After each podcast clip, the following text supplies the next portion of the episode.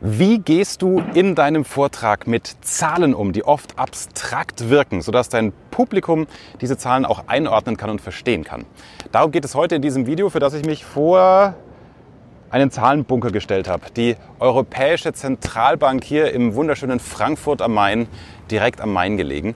Die EZB, die steht ja wirklich dafür, dass sie Milliarden einfach per Knopfdruck in unserem Geldsystem erzeugen kann. Diese Zahlen sind sehr abstrakt und wie man die darstellen kann in Vorträgen, gerade wenn du auch selbstständig bist oder oft als Angestellter auch Zahlen präsentieren musst für ein Meeting, die aufbereiten musst, darum geht es in diesem Video. Übrigens, gerade für die Selbstständigen, äh, schau dir doch mal mein weiterführendes Video an. Das Auftragsbooster-Video, da bekommst du noch Tipps, wie du eine Verkaufspräsentation viel sensationeller gestalten kannst als dein Mitbewerber, sodass du dir diesen Auftrag holst. Also einfach hier habe ich es verlinkt oder auch in der Videobeschreibung das Auftragsbooster-Video, weil du eine andere Form von Präsentationen darstellst. Ja, herzlich willkommen auch allen im Erfolgreich Reden Podcast. Dieses YouTube-Video gibt es auch als Podcast. Was glaubst du, was ist emotionaler für deinen Zuhörer, wenn du sagst, die deutsche Bierproduktion hat um die 100.000 Hektoliter?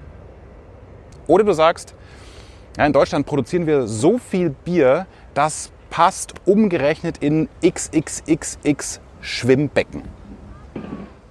Beim Schwimmbecken ist jeder dann sofort im Schwimmbad und hat das Bild. Das heißt, indem du es umrechnest, Zahlen ins Verhältnis setzt, kann sich dein Zuhörer, egal ob der Chef oder Mitarbeiter oder eben ein, ein Kunde, dem du etwas schmackhaft möcht machen möchtest, kann sich dieser Zuhörer dann etwas konkret runter vorstellen. Das heißt, nimm deine Zahl und setze sie ins Verhältnis. Weil wir hier gerade vor der Europäischen Zentralbank stehen. Pro-Kopf-Verschuldung in Deutschland, je nachdem, nach Corona ist das ja auch nochmal mördermäßig angestiegen. ähm, da kannst du davon ausgehen, dass wenn du sagst, naja, um die 30.000 Verschuldung pro Kopf und Nase, ja, kann man sich eher was darunter vorstellen, weil die Zahl nicht so groß ist. Wenn du aber sagst, das ist so viel wie das Jahresgehalt eines Lehrers, der gerade anfängt. Oder eben eines Polizisten, der gerade anfängt. Wahrscheinlich eher eines Polizisten. Dann ist das leichter zu greifen.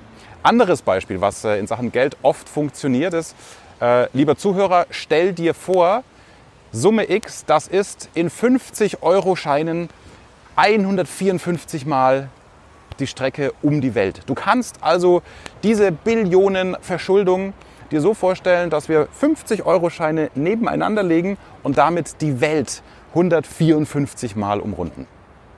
Auch das ist eine ganz andere Vorstellung. Also mein Impuls heute in diesem kurzen Video vor der Europäischen Zentralbank ist, überlege, wenn du Zahlen hast, die immer abstrakt sind, wie du die ins Verhältnis setzt, dass dein Zuhörer eine Emotion dazu entwickeln kann. Wir haben ja diese zwei Gehirnhälften. Die eine ist für Bilder und Vorstellungen zuständig, die andere für eher so rationale Themen. Und indem du auch abstrakte Zahlen so aufbereitest, dass man eine konkrete Vorstellung davon entwickelt, dann kann dein Zuhörer diese Zahl verarbeiten. Es geht leichter, als du glaubst. Mein Mehrwerttipp für dich hier an dieser Stelle, gib einfach die Zahl in Google ein, also nicht die direkte Zahl, sondern Zahl, äh, Geldsumme, Vergleiche, da kommt dann zum Beispiel die Idee mit, in 50-Euro-Scheinen ist so und so eine Summe ungefähr äh, so und so oft mal um die Welt gewickelt.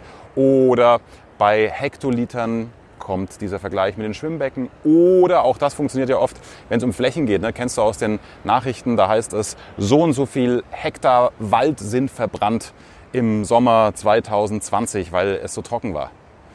Dann sagen gute Radio- und Fernsehjournalisten zur Einordnung, damit es der Zuschauer greifen kann, das entspricht einer Fläche von dem Saarland, hoffentlich nicht, ja, oder einer Fläche so groß wie Berlin oder eben, wenn es ein kleinerer Brand war, lokal irgendwo, dann entspricht das einer Fläche von 30 Fußballfeldern. Ja, auch das ist so das typische Beispiel. Hektar rechnet man in Fußballfelder um. Geld kannst du um die Welt wickeln hoffentlich ab dieser Podcast-Folge, ab diesem Video. Und ja, Hektoliter dann gerne in Schwimmbecken. In diesem Sinne wünsche ich dir gute Vorträge. Du wirst dadurch punkten. Es wird sich bei deinem Zuhörer rumsprechen, hey, er oder sie hat immer ganz coole Vergleiche. Da begreife ich, was gesagt wird. Ich freue mich, wenn du diesem Video einen Daumen hoch gibst, ab sofort umsetzt und gerne auch meinen Kanal abonnierst. Und ich lasse jetzt hier nochmal dieses Symbol der Macht, die Europäische Zentralbank hier, das Hochhaus, nochmal auf mich wirken und äh, trink einen Kaffee. Eine Tasse Kaffee entspricht übrigens einer Tasse Kaffee. Bis dann.